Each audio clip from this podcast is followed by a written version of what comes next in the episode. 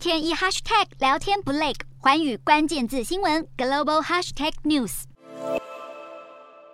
美国对伊朗制定了出口管制，但是美国商务部在九号也对中国最大电线电缆制造商远东电缆提出了指控，因为远东电缆违反美国对于货物运送到伊朗的出口管制。好，美国商务部在指控信中指出，远东电缆在二零一三年签订协议，从中国电信设备制造商中兴通讯购买设备，然后与数家伊朗公司签订了供应电信设备和零组建的合约，因此美国指控远东电缆违反十八项美国出口管制条例。而针对这项指控，远东电缆和中兴通讯目前都还没有任何的回应。